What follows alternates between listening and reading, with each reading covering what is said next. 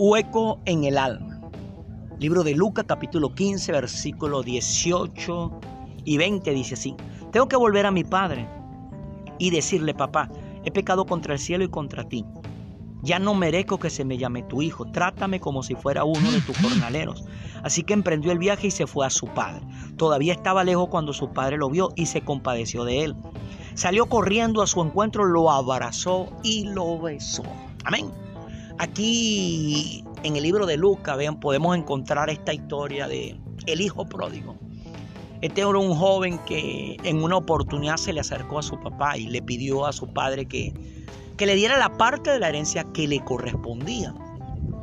En esas culturas judías había mm, una regla, todos los padres daban a sus hijos la gerencia en vida, pero siempre se la daban era al mayor y él tenía que tener aproximadamente unos 30 años para poder recibir la herencia que le correspondía. Era el hijo mayor el que recibía la herencia. era la manera en que él a esa edad podía demostrar que tenía carácter, que tenía que un oficio, había aprendido un oficio, le había demostrado ya a su papá que era digno de, administrar los recursos que se le iban a entregar. Pero en este caso no, era este muchacho. Pero aquí este muchacho pidió su herencia, el padre no se la negó. El muchacho recogió todo, dice que se fue, cuando usted lee más atrás de los versículos que acabamos de compartir, Dice que el muchacho fue y empezó a vivir perdidamente, empezó a beber, a andar con mujeres, a andar de parranda. Y el muchacho, un momento a otro, despilfarró todo lo que el padre le había dado. Quedó absolutamente sin dinero, sin recursos, sin la herencia que había recibido. Pero en ese momento que se había quedado ya sin recursos, en la parte donde él estaba viviendo, donde él estaba disfrutando, entre comillas, lo que había recibido, llegó una hambruna y él tuvo que acercarse a uno de los hacendados de esa zona y pedirle trabajo. Este hombre le dio trabajo y el trabajo fue criar, apacentar cerdo, alimentar cerdo. Para un judío, el animal, este cerdo, los cerdos eran considerados animales inmundos. Ni siquiera ellos eh, criaban cerdo, porque ellos lo que criaban eran ovejas. Pero este muchacho estaba allí, o sea, haciendo un trabajo que era indigno en, en su cultura, en su crianza. Pero allí dice que era tanta el hambre que este muchacho tenía que deseaba comer lo que estaban comiendo los cerdos. Si usted ha tenido la oportunidad de ver a un cerdo comiendo, usted va nada más, nada más con verlo comer, usted siente ganas de vomitar. Una comida muy, muy, muy asquerosa y el cerdo tiene una cosa peculiar. Ellos orinan y defecan sobre lo que comen. Es como que una manera de, matar los parásitos dentro de ellos mismos. Entonces este muchacho estaba allí deseaba tanto comer, el hambre que tenía, que, deseaba comer lo que le estaba dando de comer a, a, los cerdos. Pero dice que nadie le daba. Y en ese momento donde el muchacho reflexiona.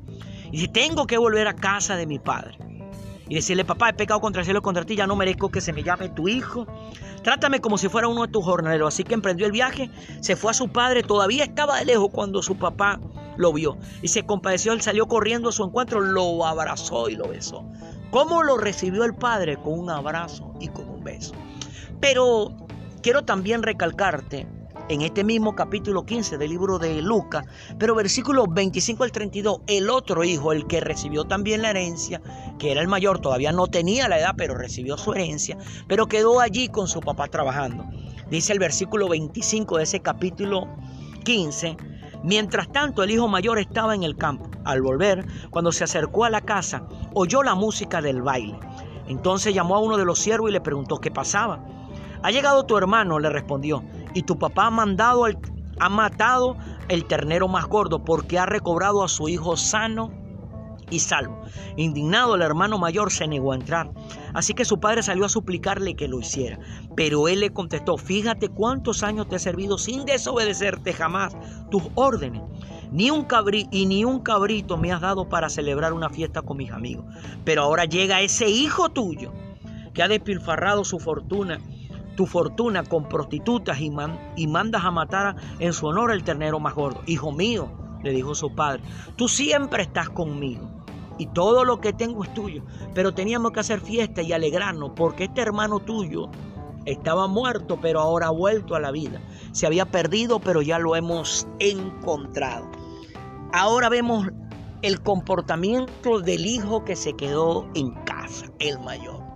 El muchacho llega de su labor de trabajo, cuando está llegando a su casa escucha la música, la pachanga, el alboroto que se estaba, manda a buscar a uno de los sirvientes y le hace la pregunta qué era lo que estaba pasando. Cuando el sirviente le cuenta que es una fiesta en honor a su hermano que había vuelto y su papá había mandado a, a matar al becerro gordo, el becerro gordo era el que se guardaba para la fiesta más importante dentro de la familia. Este muchacho cuando escuchó esa noticia se indignó y no quiso entrar. Pero vemos que tuvo que salir el padre a buscarlo. Hijo, ¿qué pasa? ¿Por qué no entra? Y el muchacho le recalca, ¿cuántos años te he trabajado y no te he desobedecido jamás? y no me has dado ni un cabrito para disfrutarlo con mi amigo. Pero este hijo tuyo, mira lo que dice, este hijo tuyo, o sea que no era hermano de él, este hijo tuyo que ha despilfarrado tu fortuna, eso nos indica que este muchacho no había recibido cuatro lochas, el dinero que había recibido era bastante, ha despilfarrado tu fortuna en borrachera y en prostituta. Mira, este muchacho siempre supo lo que su hermano menor estaba haciendo. La pregunta es, ¿por qué no lo fue a buscar? Este muchacho como que se alegró el día que su hermano se fue, porque se indignó cuando su hermano regresó. Quiere decir que este muchacho odiaba a su hermano. Él quería quedarse en casa disfrutando. Y le reclama al papá que por qué le hace fiesta, que por qué el becerro Y está recalcando que no, no le ha dado ni, ni un cabrito. O sea, estaba diciendo a su papá que era injusto. Pero mira lo que el papá le dice. Hijo, tú siempre has estado conmigo. Todo lo mío es tuyo. ¿Qué le estaba diciendo? O sea, tú no te comiste tu cabrito porque no quisiste. Tú no te comiste este becerro gordo porque no quisiste. Pero tu hermano, le recalca el papá, tu hermano ha vuelto sano y salvo y había que celebrar fiesta. Ahora mira esto. El contexto en el que encontramos la historia de estos dos muchachos, estos dos hijos, es un contexto de pérdida. Se habla allí, ahí está la historia de la pérdida de una oveja y de la pérdida de una moneda. O sea que el contexto en el que se está desarrollando la historia de todos los muchachos es un contexto de pérdida. Pero ahora vemos algo. El muchacho que se había ido de su papá que se había ido de, que no tenía su papá porque él se había ido, estaba perdido. Pero también estaba perdido el muchacho que se quedó porque no disfrutaba lo que estaba haciendo. Este muchacho se estaba llenando de, de iras, de amarguras dentro de su casa. La mayor problemática que puede tener toda persona es la ausencia de un padre no tenerlo físicamente o tenerlo físicamente y no disfrutarlo. ¿Cuántas personas están en esa condición? ¿Cuántas personas se encuentran en esa condición? Están perdidos porque no tienen al papá ahí. Pero otros están perdidos teniendo al papá ahí porque lo tienen y no lo disfrutan. Ahora, mira lo que dice el libro de Isaías capítulo 9, versículo 6. Porque nos ha nacido un niño se nos ha concedido un, hijo. La soberanía reposará sobre sus hombros y se le darán estos nombres. Consejero admirable, Dios fuerte, Padre eterno. Aquí nos está hablando del nacimiento del Mesías, de Cristo. Y dice que está diciendo que va a nacer un niño, eh, eh, un hijo se les iba a dar y que ese hijo que iba a nacer, ese Mesías, iba a tener varios nombres. Pero entre los nombres que se le daba a Jesús, que se les iba a dar a Jesús, que se le estaba estableciendo, era Padre Eterno. ¿A qué te suena Padre Eterno? O sea, un Padre que nunca va a estar ausente porque nunca va a morir. Ahora, allí nos estaba anunciando el profeta Isaías, utilizado por Dios, que lo que Dios iba a traer para la humanidad era la restitución de la paternidad. O sea, Dios iba a venir a tener una relación con todos nosotros de Padre.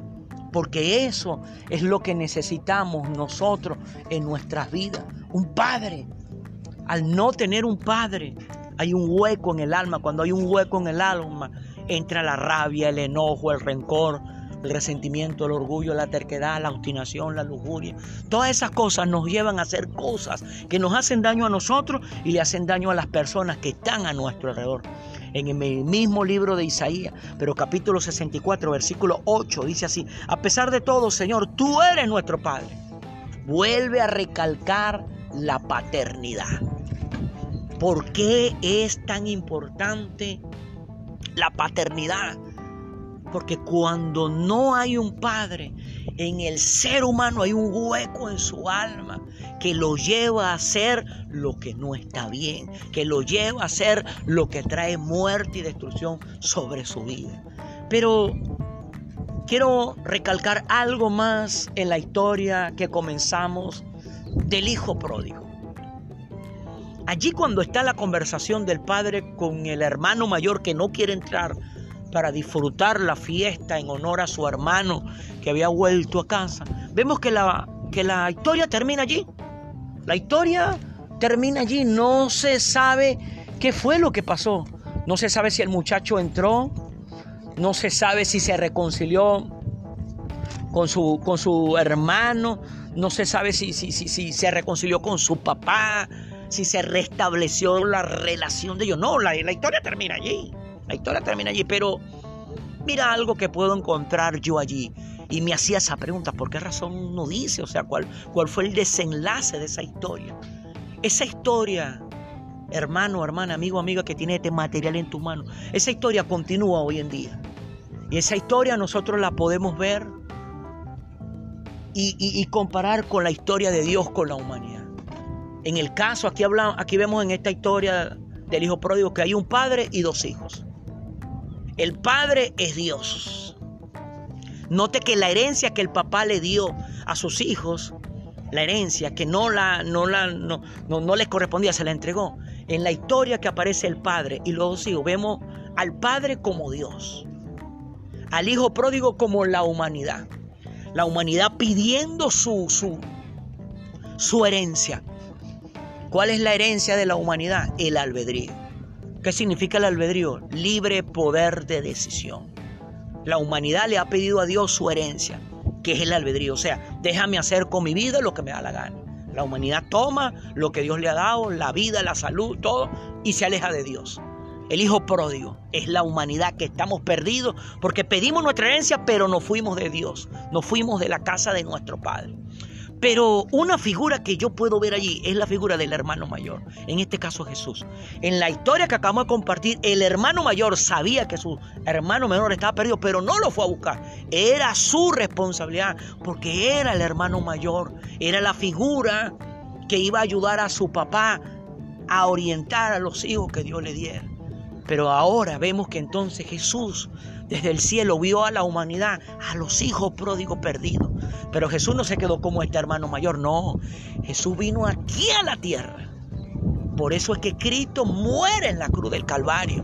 Porque en la cruz del Calvario, hermano, hermana, amigo, amiga, que tiene este material en tus manos, en la cruz del Calvario Jesús pagó tu deuda, pagó mi deuda, pagó la deuda del hijo pródigo, o sea, la tuya y la mía. Pero ahora viene el hermano mayor y nos lleva a tener una relación con Dios como Padre. Por eso podemos leer que entre los nombres que se le daban a Cristo en el, anuncio de su nacimiento, de los varios nombres, consejero, príncipe de paz, dice Padre eterno. O sea, Jesús venía a restablecer la relación. Cuando vemos en Isaías 64, 8, el nombre, Padre, otra vez Padre. Esa historia continúa hoy en día, hermano. Nuestro Padre del cielo nos ha estado mirando perdido.